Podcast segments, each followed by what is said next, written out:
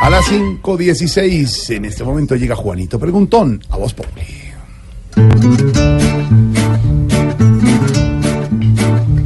Juanito preguntaba con deseos de saber las cosas que en Colombia no podía comprender. Juanito, a tus preguntas damos hoy contestación para que así la gente también tenga información.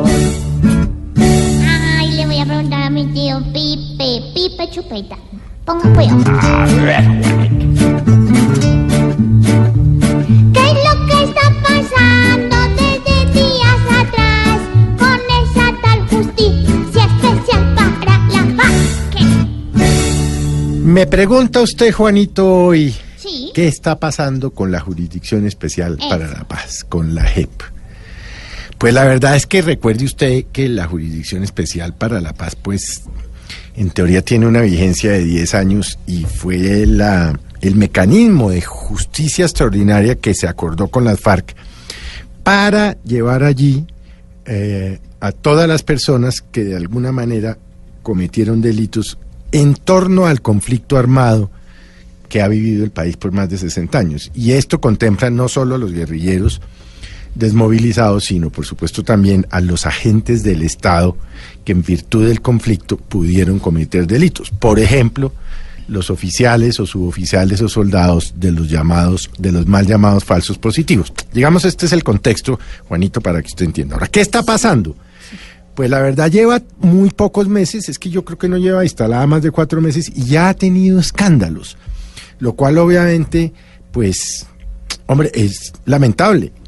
Su primer secretario técnico tuvo problemas, tuvo que retirarse por el tema de unas contrataciones, dicen, por eh, haberle concedido eh, permiso a unos guerrilleros para irse de vacaciones y tal. Ahora su secretaria técnica y dos funcionarios más están en la mira de la fiscalía por supuestamente haber ayudado o tener vínculos con abogados de personas pertenecientes a las FARC. Yo no le puedo decir exactamente cuál es el delito por el que podrían investigarlos, porque hasta ahora están citados a interrogatorio, que es un mecanismo de defensa. Pero independientemente de lo jurídico, de lo que está pasando allí, hombre, es lamentable que la, la Jurisdicción Especial para la Paz, estos, este tribunal nuevo, esté presentando problemas como si llevara años, en donde es increíble que la corrupción haya llegado hasta allí cuando eh, eh, eh, especialmente este tribunal llegó con serias fundadas algunas e infundadas otras críticas de quienes se opusieron a su creación por llamarlo mecanismo extraconstitucional, en fin, por lo que usted quiera.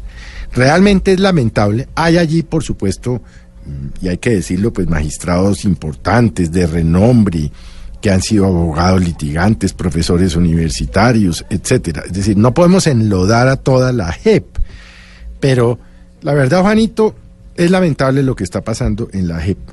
Y sería bueno que su presidenta, la doctora Linares, pues mirara rápidamente qué es lo que está pasando para que esto no se salga de las manos, porque eh, fuera de los problemas que ya s- tiene el proceso por cuenta y riesgo de las disidencias de las FARC y del Sí. incumplimiento del gobierno, lo único que falta es que ahora la JEP tampoco funcione.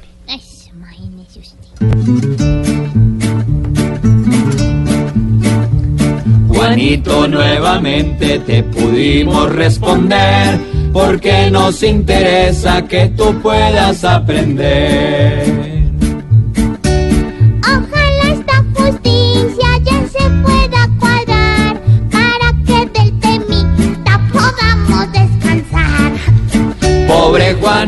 Preguntón siempre buscando explicación, solo Blue Radio le dará contestación.